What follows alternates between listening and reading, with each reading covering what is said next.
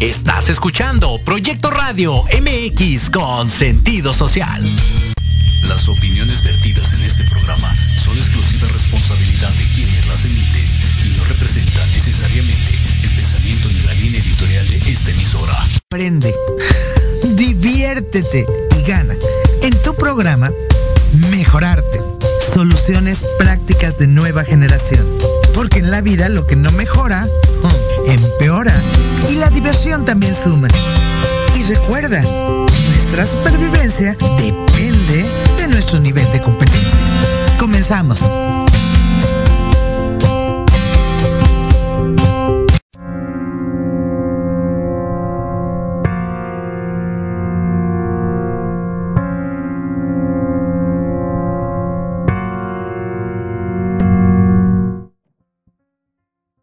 Queridos amigos, muy buenas tardes. Como siempre, bienvenidos a su programa Mejorarte. Eh, en primer lugar, quiero mandar un saludo muy cariñoso, muy afectuoso, ustedes saben, a una queridísima amiga que está en Colombia, este, poniendo México en alto, eh, porque es un personaje muy importante, que es la doctora Diana Marta Calleja, que es eh, responsable de este, de este programa, y le mando un abrazo muy fuerte. Bien, Eh, hoy para mí es un honor presentar a no solo un personaje en el mundo del arte y la cultura, sino una de las personas a las que más yo quiero y admiro. Miren, con la doctora Adriana Molina de la Rosa, que hoy nos hace el honor de acompañarnos, vamos a hablar de arte y cultura. ¿Por qué? Porque la doctora Molina, pues tiene muchos, muchos años, más de 20, potenciando el arte y la cultura. Ahora nos va a contar a cuántos héroes anónimos, a cuántos personajes eh, ha, ha, potenciado y ha creado a lo largo de estos veintitantos años. Eh, ella ha dirigido siempre una gran escuela de artes de una universidad importantísima, pero eso es lo de menos. Algo nos va a contar Adriana. Ella sabe que este programa se llama Héroes Anónimos, o sea que vamos a hablar de todas aquellas personas que no tienen rostro, Adriana, pero que te han ayudado y han logrado que tú llegues a estos maravillosos 20 años de actividad en la cultura. Cuéntanos, por darnos una sola idea, ¿cuántos eventos realizas al año eh, tú solita? Bueno, muy buenas tardes, ¿qué tal? ¿Cómo están todos? Primero que nada, pues un saludo a la doctora Diana Marta. A quien le agradecemos este espacio. También al doctor Guillermo Salceda, muchísimas gracias, extraordinario gestor cultural nacional e internacional, queridísimo amigo. Muchas gracias también pues, a las personas que nos acompañan. Y pues sí, Guillermo, eh, tú dices una cosa eh, muy interesante. ¿Cuántos eventos hago yo solita? Ninguno. Al año, ninguno. Al mes, ninguno. Y, diario, pues menos. eventos artísticos, culturales, actividades académicas, lo que quieras. Yo solita no hago nada. Realmente yo solita no hago ninguno. era, era una pregunta de doble sentido, ¿eh? No, me he pasado 22 años en esta universidad, más otros 4 o 5 en otra universidad, ya casi 30 años trabajando en la educación y la gestión cultural, y en todos estos años, pues así como que hacer eventos solita muy pocas veces y muy al principio, y, y así solita, solita nunca, realmente nunca. Sí, te digo que lo hice con toda la mala intención por una razón, porque uno nunca, nunca está solo. O sea, este eh, es, es increíble, o sea, pero siempre necesitamos de miles, de cientos de héroes anónimos que están apoyando todo lo que hacemos. Siempre uno es el que firma las obras, otro es el que eh, firma el libro y otro firma el disco. Pero, por ejemplo, tú que además editas discos y más, y que cantas y que haces libros, etcétera, pues eh, acuérdate cuánta gente interviene en cada, en cada uno de esos elementos, ¿no? Pero cuéntame un poco tu historia en este mundo del arte. me parece muy interesante este nombre de héroes anónimos, porque es una antítesis, querido Guillermo.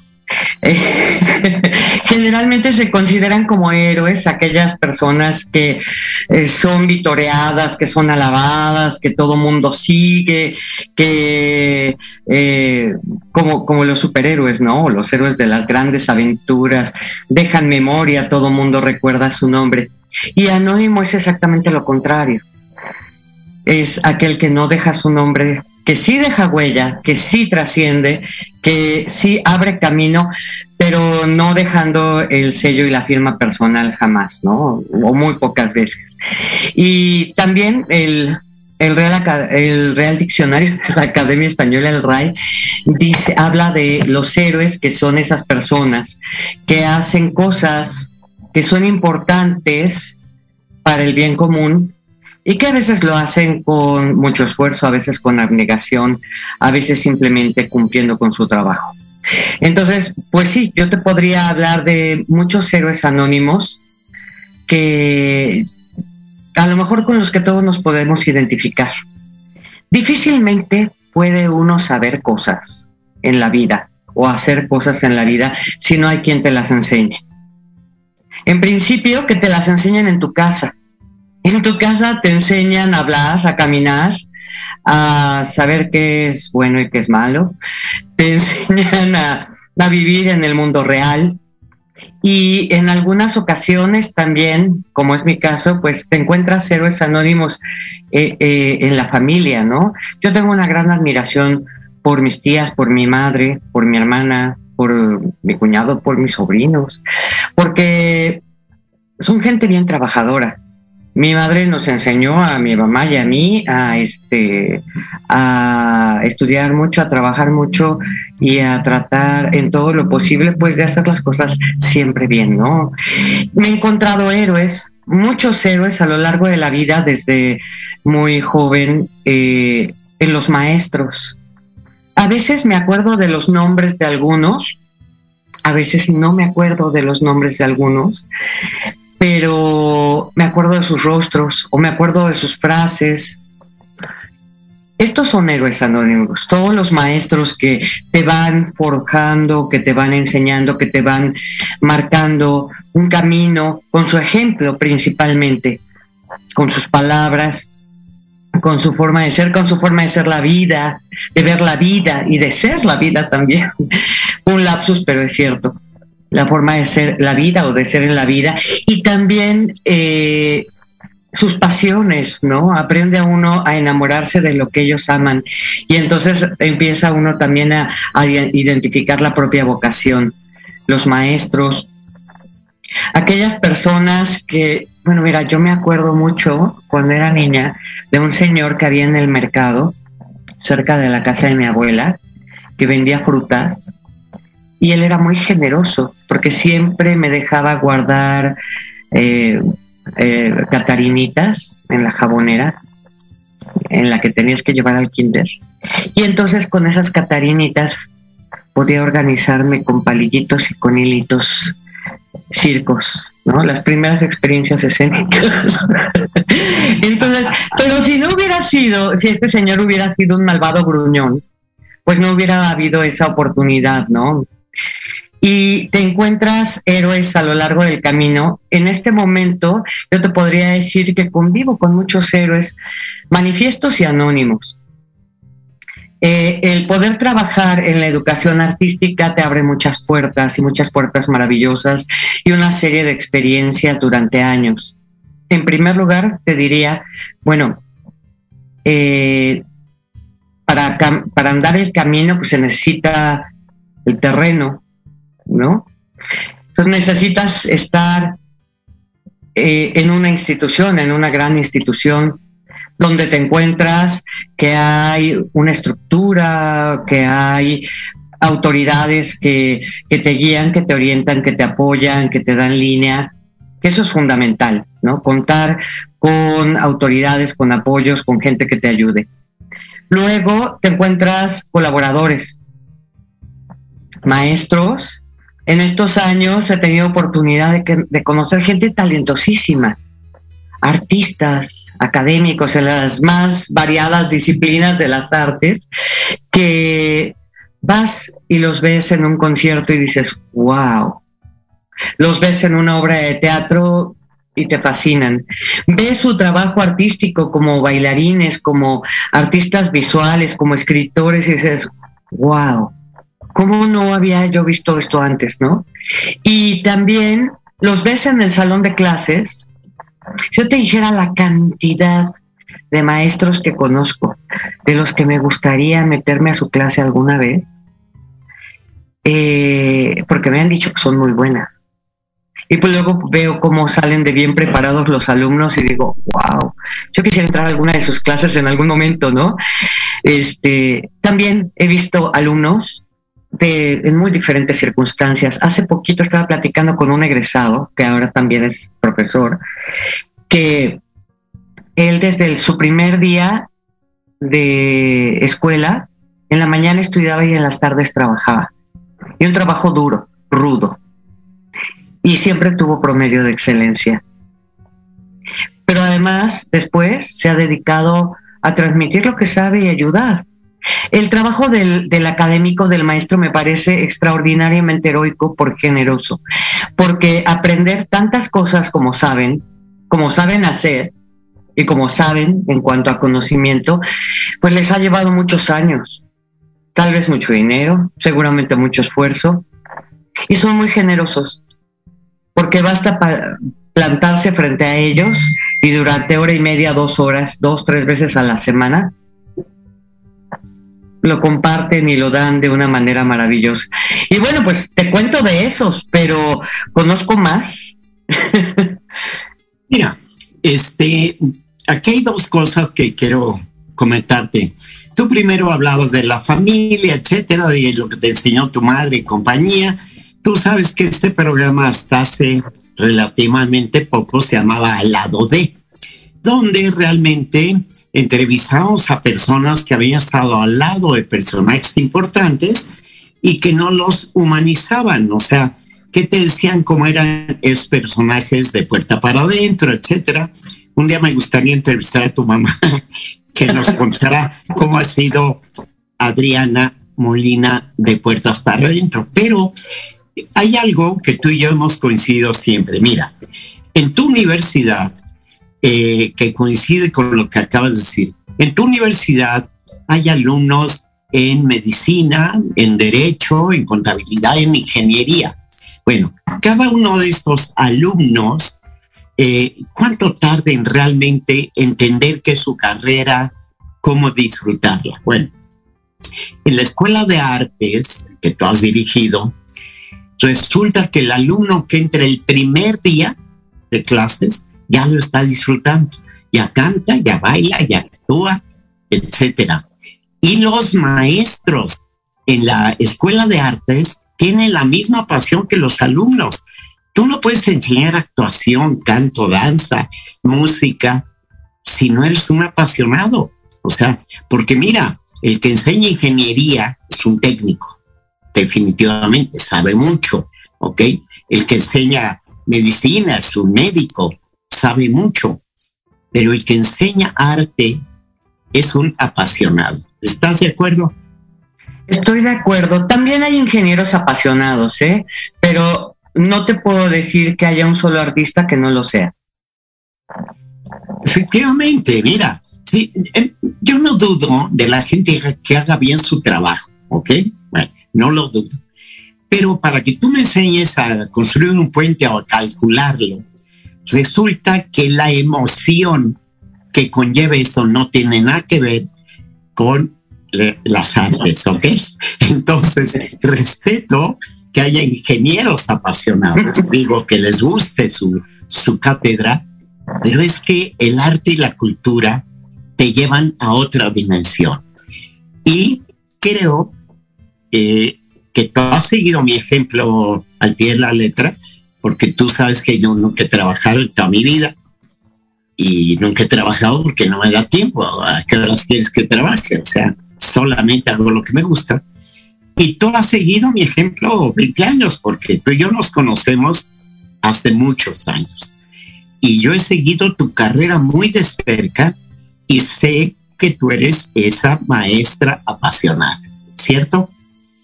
Sí, dar clases realmente es apasionante y sí, sí me apasiona, sí. Comparto con mis compañeros profesores esa pasión y agradezco la oportunidad de tener este, un grupo de jóvenes enfrente y de poder transmitir y de poder trabajar con ellos. Te digo, muchos de ellos, no solo los profesores, también los alumnos, son heroicos. A veces y de manera, ahora que hablamos específicamente de los que estudian artes, fíjate que a veces estudiar artes es heroico, porque no todo el mundo está de acuerdo en la familia de que hagas esas cosas. Puede resultar un poco raro, puede resultar un poco riesgoso o puede resultar, eh, pues, no sé, insatisfactorio a lo mejor dentro de las aspiraciones familiares. Sin embargo, pues estos jóvenes a fuerza de trabajo, esfuerzo, calidad humana, logran no solo realizar su sueño personal, sino también demostrar a su familia, pues que por ahí era por donde tenían que ir, ¿no? Porque si tú eres feliz haciendo lo que haces, eh, vas a ser exitoso, vas a ser exitoso. Aunque otra profesión aparentemente te pueda dar mejor calidad de vida económicamente hablando y demás, si no te gusta no lo vas a hacer. Pero si eres muy contento, feliz y eres realizado en la labor en la que realizas, en el trabajo que elegiste, en la profesión que estudiaste, muy posiblemente pues también venga lo demás por añadidura, ¿no? El famoso dicho de hacerlo por amor al arte. Y no se equivocan. O sea, muchas veces la mayoría de las cosas que hacemos, Adriana, los que estamos en este, en este mundo, lo hacemos por amor al arte. Mira, yo cuento anécdotas aquí mismo en el programa, lo, he contado, eh, para que veas lo que es el amor al arte.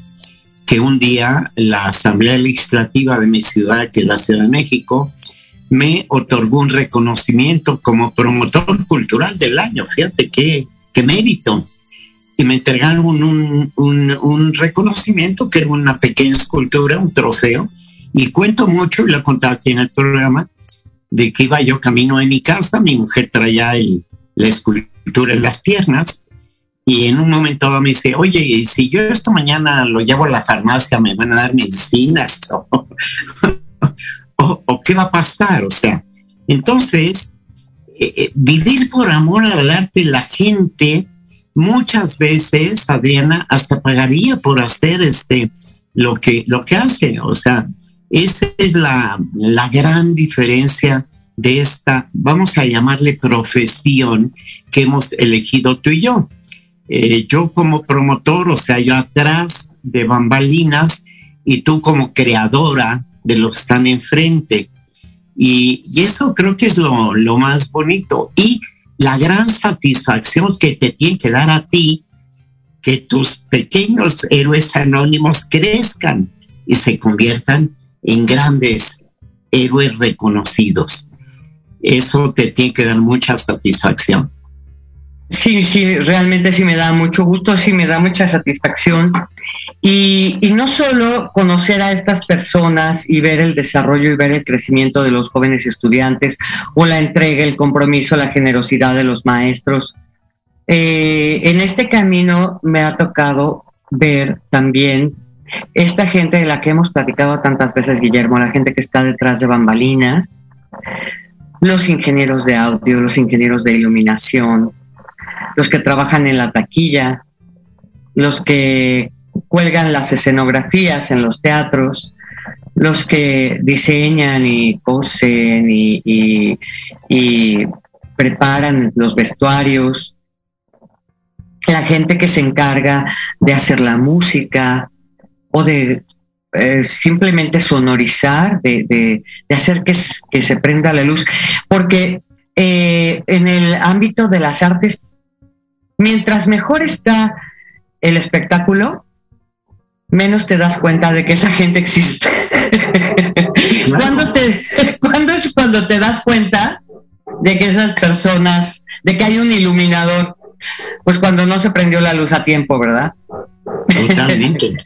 Oye. O, no, no, no, para eh, eh, completar lo que dices, yo era coproductor de una obra de teatro y con mi socio los lunes nos reuníamos y decía, oye, rozamos la perfección, o sea, eh, todo funcionó, este, eh, eh, desde lo más sencillo que eran las astras, maquillaje, este, hasta lo que tú dices, em, taquilla, la puerta de acceso, los acomodadores, todo, todo. si me sigues hasta la señora de los baños, pues todo tiene que funcionar maravillosamente porque además es inmediato.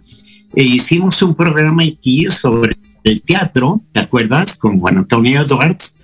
Y, y platicamos de todo eso. El teatro tiene una inmediatez, pero hicimos un programa que a ti te va, o si lo hice, te gustó, que era la industria del doblaje.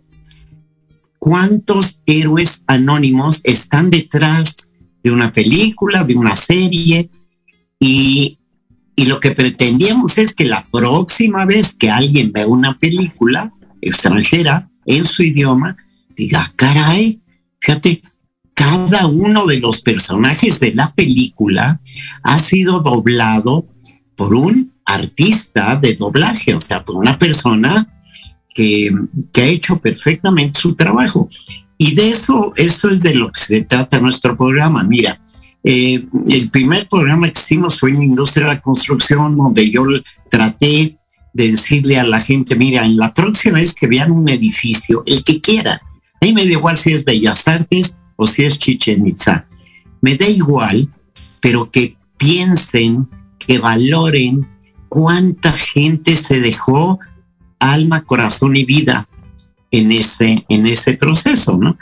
Y, y esa es nuestro, eh, la finalidad.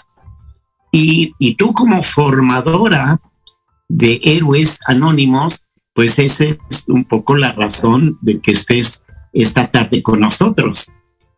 O sea que eres más que bienvenida. Muchas gracias, muchas gracias Guillermo. Y creo que has, has dicho una palabra muy importante, valorar. Valorar a las personas que hacen posible que en este momento podamos cada uno de nosotros hacer lo que puede hacer. En algún momento tú me hablaste de una enfermera, ¿no? De lo que le dijiste a una enfermera. ¿Cuántas enfermeras hemos tenido, conocido a lo largo de la vida y a lo mejor no sabemos su nombre? Y sobre todo en este periodo que hemos vivido de pandemia, ¿cuántos héroes verdaderamente anónimos ha, habido, ¿no? ¿Cuántas personas al cuidado de otras? Yo pensaba, bueno, si no hubiera una persona que me hiciera favor de traerme a mi casa lo que necesito para comer, ¿qué tal que yo no podría salir? ¿No? y, alguien que limpie las calles y los barrenderos y los basureros, etcétera. Y, déjame hacerte un, inciso muy rápidamente. En nuestro programa tratamos de que la gente aprenda a valorar a todo el mundo y de apreciar. Mira, eh, yo tengo la costumbre, dicen que no hay sonido más bello que tu nombre yo tengo la costumbre de hablarle por su nombre a, las meseras de los restaurantes, a las cajeras del centro comercial, eh, porque créeme que eso ayuda mucho. El, valorar a esa gente que está cerca de ti, que te ayuda, etcétera, es bien importante y ese es uno de los mensajes, mm, digamos, que, nos, que queremos lanzar al público eh, el que aprendan a apreciar, valoren a la gente, tómenle en cuenta. Mira, y nos vamos a hacer un corte en muy poco, pero yo siempre cuento una anécdota que a mí me marcó para este programa, porque habrán visto una película, si no la has visto, te la recomiendo, que se llama Sabrina.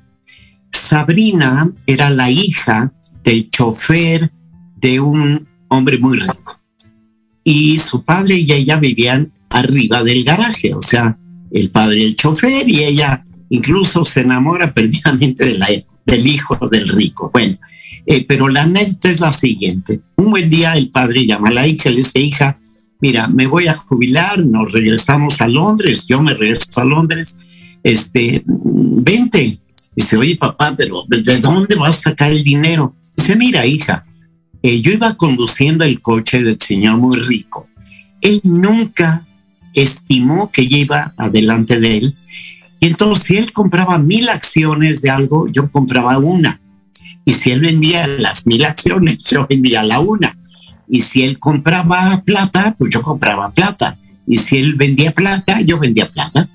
Y a lo largo de 25 años logró dos millones de dólares. Bueno, eh, el señor que iba atrás, en la vida, apreció, me estimó al señor que iba adelante manejando el coche. Ok, bueno.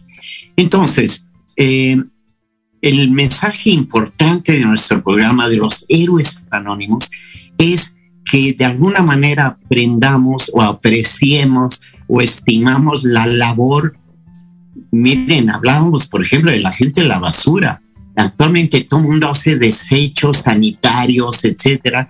Y esos pobres hombres, créeme, no de cubrebocas, los pobres viven, bueno, fatal. Nos vamos a ir un corte, Adriana, es breve. Este, nos vemos en, en unos minutos, ¿de acuerdo? Claro que sí, muchas gracias, Guillermo. Al contrario.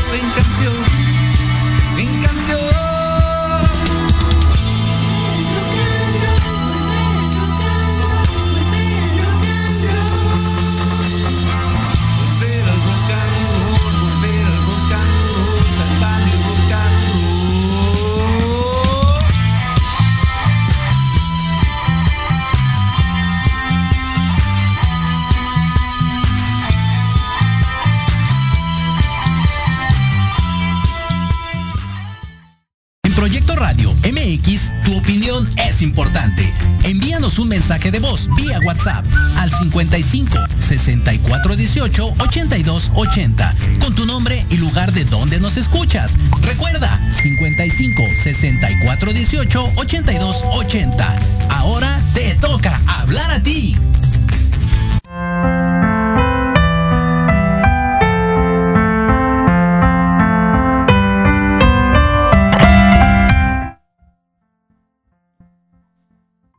Pues ahora, ahora quiero, Adriana, que hablemos un poco de, de Adriana Molina. Vamos a ver.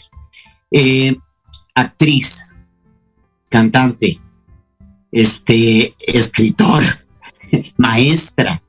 ¿Qué sigue? A ver, ¿qué más? Doctora, doctora en, en historia del arte.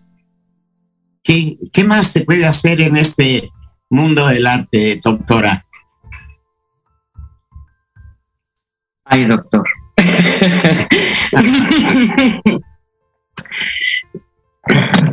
Pues yo creo que muchas cosas las va uno eligiendo en la vida y, y las va procurando de alguna manera, ¿no? Eh, estudiar teatro, eh, buscar la, la UNAM, buscar a los maestros para aprender actuación, pues fue algo totalmente buscado, ¿no? Y, y, perseguido. Igual, estudiar canto y cantar, bueno, perseguido, ¿no? Eh, pero hay otras cosas que la vida te va presentando que la, el, la misma, el mismo eh, movimiento, la misma vitalidad de la vida te va empujando a, pues a ir cubriendo necesidades, ¿no? A veces eh, pues ves que en tu trabajo se requiere saber de tal cosa y pues te pones a estudiar eso, ¿no? O a veces se ve que en tu comunidad se requiere de otra cosa o algo de repente te sorprende en la vida, te apasiona y te pones a hacer eso. Ah, así me ha sucedido a mí. Yo creo que a, la mayoría nos, nos, ha sucedido, ¿no? Que de pronto conoces una asociación y dices, wow, quiero formar parte de esta asociación, ¿no? O que de pronto eh, te dicen, oye, fíjate que eh, un grupo vamos a ir a hacer misiones a, Oaxaca con los mijes y los chinantecos y ya, ya te viste, ¿no? Y vas. ¿No? O que de pronto eh, te dicen, oye, fíjate que se necesita, pues, llevar este, despensas o tal cosa, y dices, pues sí puedo, y, te abocas a eso, ¿no? ¿Qué sigue para después? Eh, yo creo que, pues, tratar de seguir disfrutando de lo que venga a ser acopio de flexibilidad y resiliencia, que bien aprendido lo tenemos después de la pandemia, a aprender a, innovarnos, a reciclarnos, a, este, a salir de la zona de confort, ¿no? Que la vida nos empuja a eso todo el tiempo, a cambiar.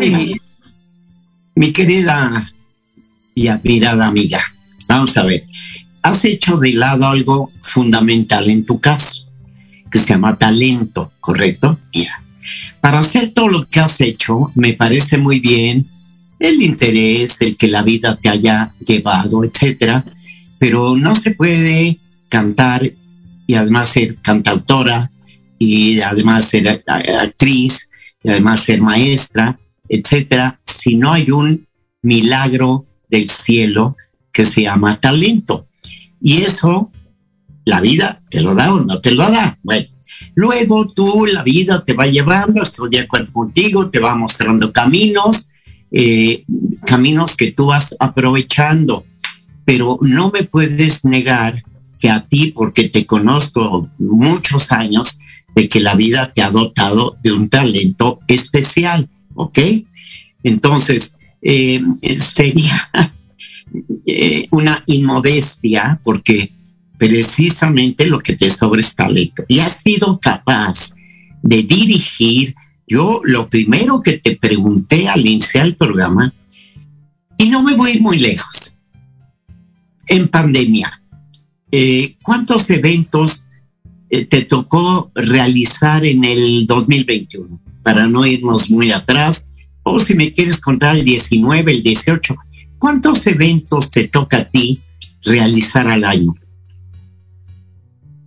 Bueno, honestamente, a mí, a mí, de veras, de veras, eh, ninguno. Pero eh, trabajar con el equipo, hacer eh, proyecto, hacer equipo para materializar lo que se nos viene a la cabeza de pronto como ideas, como sueños, como proyecto creativo.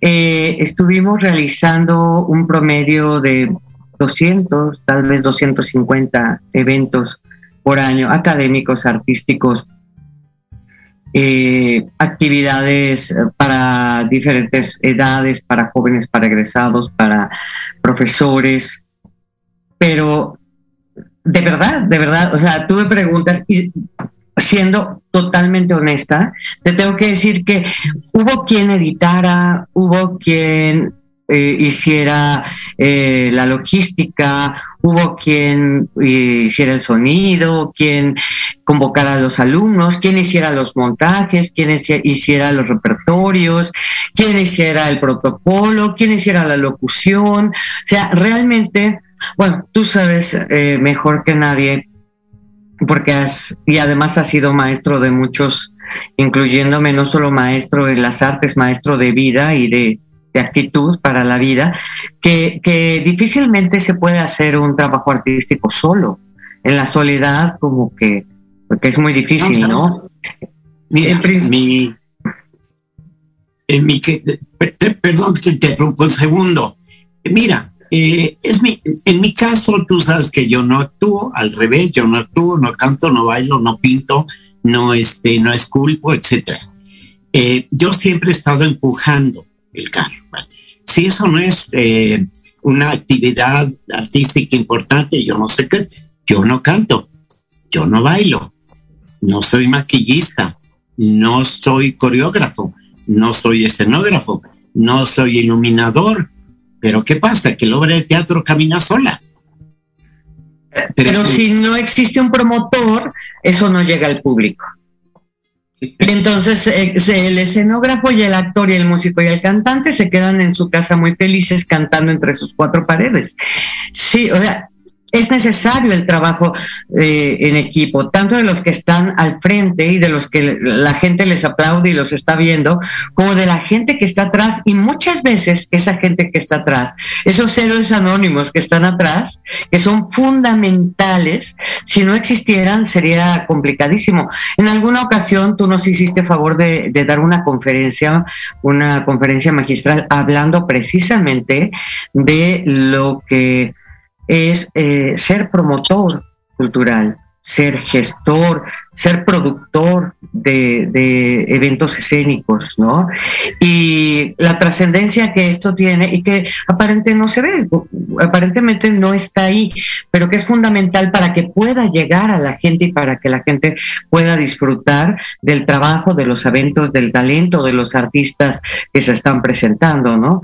Muchas veces ese es el, ese es el problema, lo comentamos con nuestros alumnos muy frecuentemente.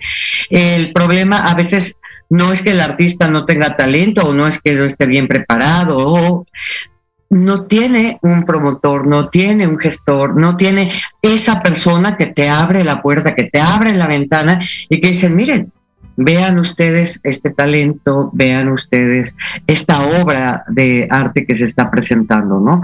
Entonces, bueno, eh, eh, te digo, el, año pasado, el año antepasado, eh, estando en virtualidad, pues de repente surgió la creatividad, la adaptabilidad, la innovación y las cosas que eran presenciales se volvieron virtuales. Obviamente la estructura se volvió totalmente diferente, los medios se volvieron diferentes, las convocatorias, las actividades, las formas de hacerlo se volvieron diferentes pero había muchas ganas de hacer cosas, mucho empuje. El arte es una necesidad vital.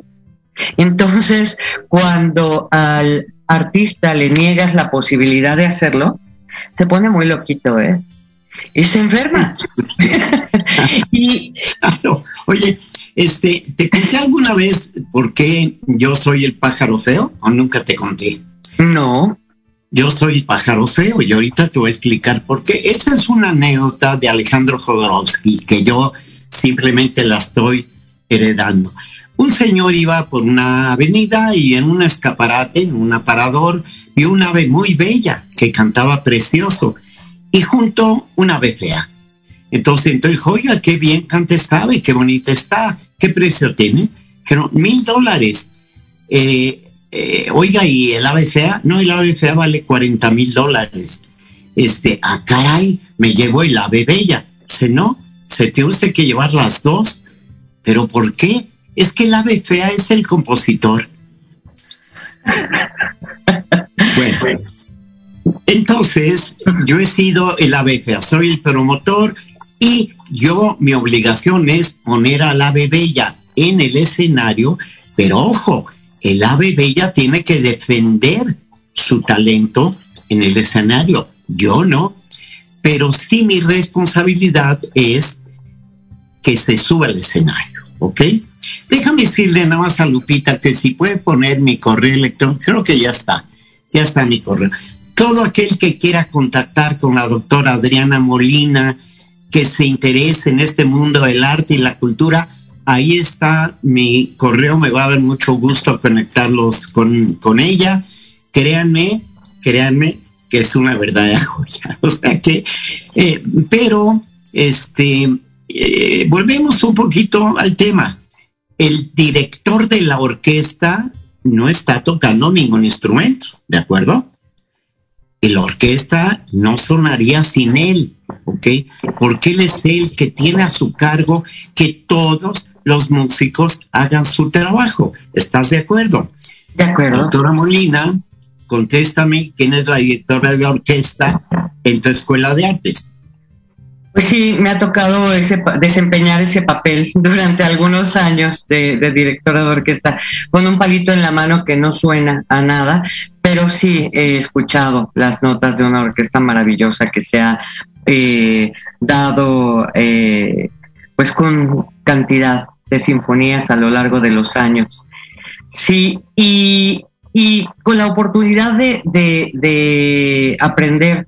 Hoy me comentaba una compañera de trabajo, me decía, es que, este, pues, sí es, está padre, está interesante saber cómo, cómo, pues, cómo, cómo aguanta uno tantos años, ¿no? Eh, y tú me decías, bueno, ¿cuántos eventos? Y bueno, ¿cuántos alumnos? ¿Y cuántas actividades? Yo creo que todo parte de, un principio, eh, que es la, la necesidad. La necesidad y la valoración.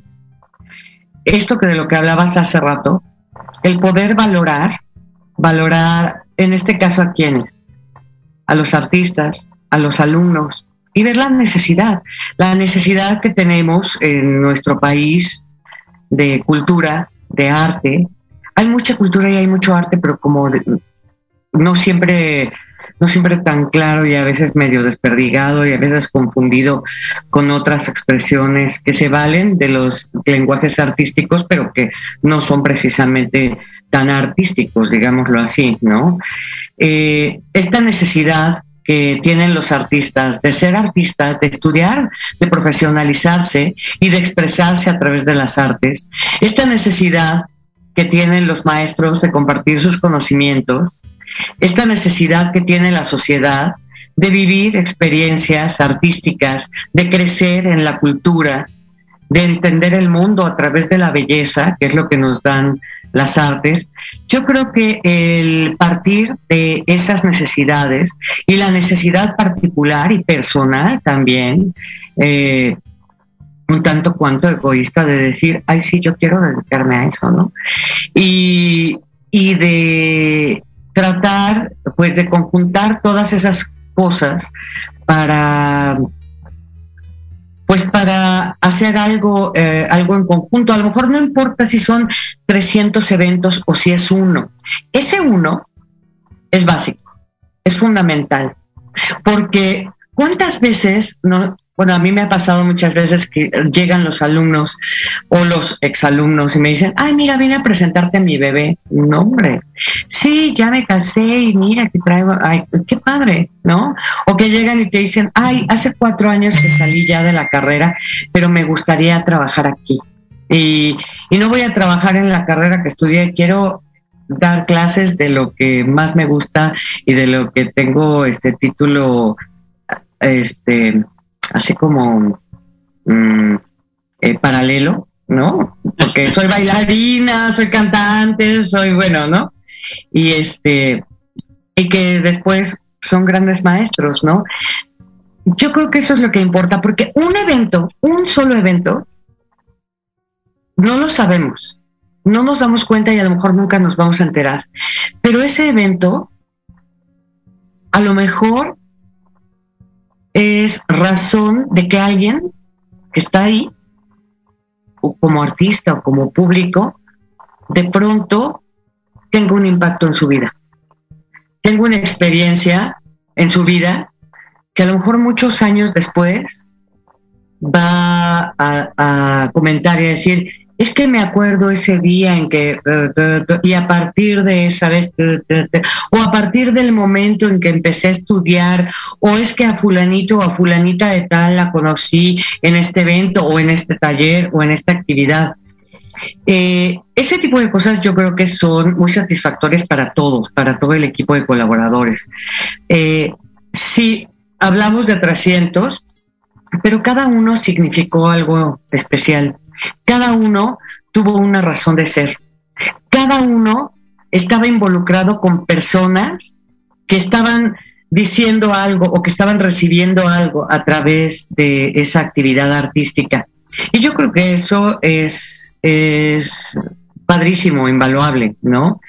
Y... Eh, fíjate, fíjate que me acabas de traer a la mente algo importantísimo. Tú decías que un solo evento puede significar. Mira, eh, en la última obra de teatro que presentamos, bueno, en todas llegábamos a las 500 representaciones, pero cada, cada función es diferente, ¿ok? Eh, y, por ejemplo, un día hablaba yo, tú lo conociste, Medalla de las Artes, a don Julio Alemán. Él decía, oye Julio, pero repetir 500 veces lo mismo. Dice, sí, pero es a diferente público. O sea, yo, hago el mismo papel, lo mismo, pero para diferentes personas. Cada función es distinta. Me vino a la cabeza porque cada evento precisamente es diferente, o sea, es básico, es muy importante. Aunque hagas 500, cada uno es distinto. Fíjate que precisamente esa obra, yo creo que estás hablando de Perfume de Gardenias. Así es. Uh -huh. Esa obra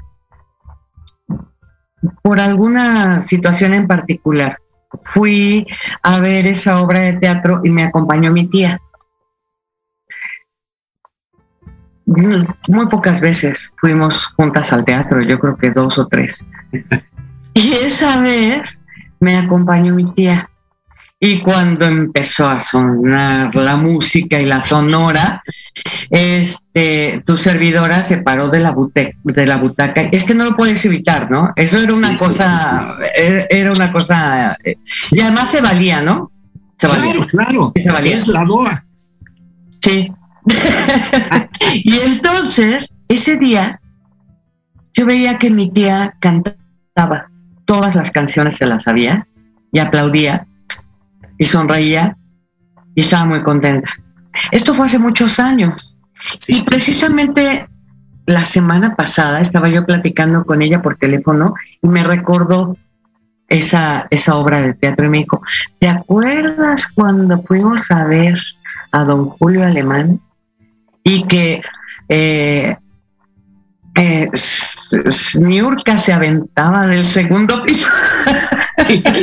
Totalmente. Pero fíjate, o sea, como un momento de la vida, una hora y media, dos horas de la vida, te pueden significar porque fuiste con alguien, porque viviste la experiencia con alguien más. Y más aún, si tú estuviste encima del escenario, porque el hecho de pararte en el escenario y ver hacia allá, no es cierto que no se ve la gente, sí se ve. Claro que sí. Claro que sí los ves, claro que sí los estás viendo qué cara te ponen. Y además se oye cómo respiran. Y hay veces en que tú, tú, respiras y los otros te das cuenta que los otros están acá. Y hay veces en que tú respiras y te das cuenta de que estás respirando los demás junto contigo y dices, yes, yes, yes, yes, en lo interior, ¿verdad? Porque pues, sí, sí, sí. estás en tu onda de presentación, pero esa experiencia de estar en el escenario, vivirla como joven, como medianito o como ya no tan medianito, es increíble, es increíble. Y yo creo que te deja huella para siempre y te deja una experiencia para siempre. Entonces, puede ser para nosotros a lo mejor fueron 200 eventos en un año, ¿no? Pero cada uno de ellos significó para muchas personas algo en particular. A veces no, pero con una persona que haya sido tocada, valió la pena toda la preparación, toda la producción, todo el esfuerzo y todos los meses de ensayo para esa función y para esa presentación. Valió la pena, claro que sí. Y todos esos meses de ensayo y toda esa dedicación requiere de valor, requiere de esfuerzo, de trabajo, de preparación, de estudio y a veces de un poquito de sacrificio. Lo cual, todas esas cosas están muy cerca del heroísmo, ¿eh? Sacrificio, sobre todo, eso te lo puedo yo asegurar. Y, y fíjate que, eh, bueno, de, don Julio Alemán podemos hablar mucho, he contado yo muchas anécdotas. Yo siempre nos queda desgraciadamente poco tiempo, pero siempre invito a todos nuestros amigos a nuestro programa del próximo miércoles, en la cual tú estás más que invitada a este y todos los miércoles a nuestro programa en Mujer Arte, Proyecto Radio, eh, Héroes Anónimos. Bueno, pero es que, ¿qué crees? Que la próxima semana voy a entrevistar nada menos que a Jorge Escamilla. Jorge Escamilla es nuestro director de Proyecto Radio. Es el que hace posible esta transmisión, más todas las transmisiones del día de la emisora. Va a ser un programa muy, bonito porque todo mundo siempre ve el resultado final. Mira, un día estaba hablando con Adela Micha, Adela, prima hermana de Pep Sacal, por ejemplo, y hablamos de su noticiero digo, querida Adela, sin camarógrafos, sin reporteros, etcétera, no habría noticiero, ¿ok? Bueno, entonces nos va a contar Jorge Escamilla qué interesante y qué importante es la producción en un medio de radio como este en que nosotros estamos. Eh, obvio decirte mi queridísima amiga, cómo te agradezco eh, que nos hayas acompañado. Eh, eh, que, cómo te agradezco que estés con nosotros y cómo te agradezco que seas quien eres y que sigas, sigas siendo así siempre, estés donde estés. ¿De acuerdo? Muchísimas gracias, Guillermo. Muchísimas gracias por todo, por tantos años, por este programa, por ser maestro con tu ejemplo, maestro de vida. Yo te he aprendido mucho y de lo mejor para este trabajo de, de, las artes, desde la actitud, la humildad, la intención, tantas cosas, tu generosidad. Muchísimas gracias. Y, y gracias por programas como este que nos ayudan a valorar a la, gente. A, veces no es necesario ser, ser, ser este artista en el escenario. Estaba pensando, ahorita que hablabas, por ejemplo, de tu productor, es la gente de casa, ¿no? Y sí, claro, claro, qué labor tan importante hacer posible un programa, ¿no? Donde la gente se encuentre, donde la gente pueda platicar. Y pensaba, bueno, la gente de casa, valorar a los héroes que tenemos en casa.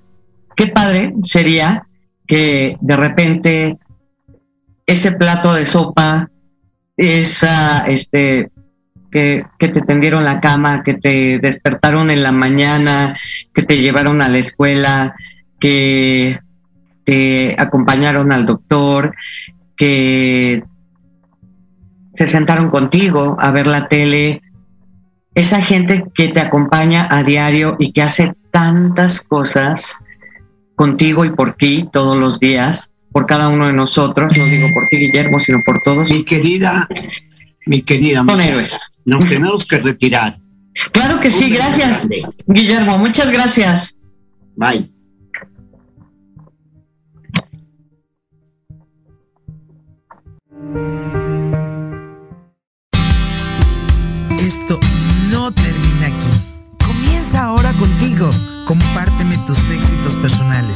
Dale sentido y valor a lo que realmente multiplica en la vida. Estoy aquí para escucharte, orientarte y recibir tus sugerencias en Facebook arroba Diana Marta Calleja.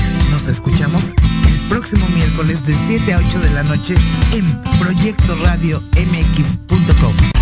Estás escuchando Proyecto Radio MX con sentido social.